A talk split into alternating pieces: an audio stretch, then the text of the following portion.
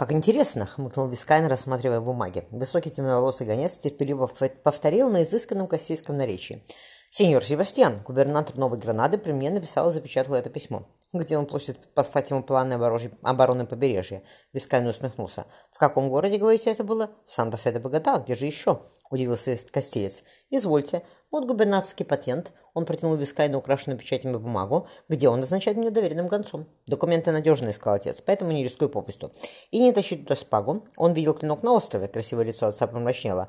И, узнает его, понял, не кивнул. Оказавшись в своей каюте на «Желании», он все равно снял шпагу с переборки, решив, что Вискайно давно обо всем забыл. «К простой ему являться не с руки», — хмыкнул Ник. «Я дворянин, кабальеро, так сказать. Где я найду здесь такой клинок?» Собрав вещи, он спустился по трапу в шлюпку. На горизонте темнел берег Мексики, где-то к, ю- к югу от Веракруса. Потянувшись за связкой ключа от железного шкафа, опустив глаза, Вискайно похолодел. На золоченом эфесе шпаги сеньора Луиса Марии Альвареса де Лопеса переплетались наяды и кентавры. Вискайно вспомнил, как блестели они в лучах рассвета посреди океана, вспомнил хрип умирающего ребенка и разбитую в кашу голову матроса. «Планы у меня в безопасном месте, сеньор де Лопес», — Вискайно заметил пистолет в, кобурце, в кобуре гонца из Боготы. «У нашего губернатора. Вас не затруднится на пройти?» «Разумеется», — высокомерно Дон Луис. «Но мне дорого время, путь домой не близкий. Мы обернемся в одно мгновение», — заверил его Вискайно. «Однако туда нельзя с оружием, сами понимаете. Шпагу я не сниму», — хмуро предупредил Дон Луис, выкладывая кобуру на стол, добавляя к ней кинжал. «Что вы?» — Себастьян даже побледнел. «Я бы не посмел предложить вам отдать шпагу, сеньор Луис». Они вышли из кабинета. Миновав пост, охраняющий высокие двери, Вискайна незаметно кивнул солдатам. «Очень жаркая зима», — заметил Себастьян, поднимаясь по лестнице. «В Богате такая же. У нас в горах холоднее», — коротко заметил Дон Луис. Его пальцы сомкнулись на рукояти клинка. Вискайно распахнул двери. «Прошу вас». Завидев выстроившихся вдоль стены солдат с мушкетами на изготовку, Николас Кроу откашлялся. «Я не понимаю, сеньор Вискайно». Себастьян упер ему в спину кинжал. «Здравствуйте, капитан Кроу. Мы рады вас видеть в Акапулько. А теперь отдайте шпагу. Клинок вашего батюшки, да? Я сразу его узнал». Спокойно отстегнув оружие, Ник протянул клинок Вискайно. «Я ничего не скажу». Прямая спина капитана Кроу не дрогнула. «Это пока». Забрав шпагу, Вискайно велел солдатам «Уводите его». Тео лежал в постели с Нигой. «Что ты долго?» Она озабоченно приподнялась. «Мы без тебя поели, прости. Детям надо было отправляться спать. Если хочешь, я разбужу слуга, служанку она накроет на стол».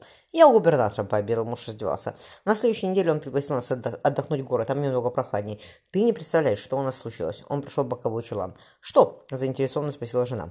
Себастьян рассмотрел себя в зеркале, висящем над серебряным тазом. «Не 45 тем годом, а выгляжу я на лет на 10 моложе, только седина все портит». Он коснулся бедлого виска. Серебряные нити просвечивали в аккуратной короткой бороде. Вернувшись в спальню, забравшись в огромную кровать, он устроил Тео рядом. «Помнишь, я рассказывал мерзавце, мерзавце Куэрво, бросившем меня на обитаемом острове?» Жена кивнула. «Ты потерял там палец». «Да, только раньше, еще на Святом Фоме».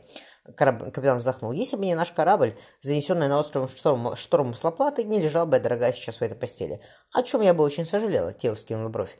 «У подонка Куэрва есть сынок», — продолжил Себастьян. «Тоже бандит. Каких поискать? Пусть он и молод. Наглец явился сюда с поддельными бумагами, якобы от губернатора Новой Гранады, и хотел выманить план обороны Картахены. Если бы не шпага, я бы его и не узнал». «Какая шпага?» — недуменно спросила Тео. «Его отца. Я хорошо помню этот клинок», — ответил муж. «Смотрите», — благодаренно сказал кто-то из близнецов, — «вот папина шпага». В кабинете ворона пахло чем-то теплым и пряным. Жалко горел камин, на стену блестело оружие. На столе среди свернутых карт лежал тяжелый клинок с золоченым резным эфисом. Прикоснувшись к нему пальцем, Теодор пробормотал. «Острый какой, как дедушкин меч». «И что случится с его э, сыном?» — поинтересовалась Тео. Вискайна пожал плечами. «Сначала мы его как следует расспросим, а потом отрубим голову». Тео подуло на разбитые костяшки его пальцев. «Бедный, я тебе завтра смажу руку мазью на травах». Пока он молчит. Себастьян поморщился. Но это пока. Мы еще серьезно за него не принимались. Шпагу я запер в кабинете, потом себе заберу.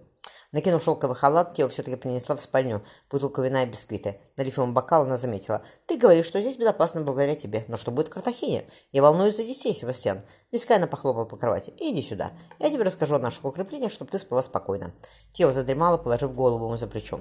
Себастьян и сам зевнул. Хорошо бы третьего ребенка завести. Обняв жену, он безмятежно заснул.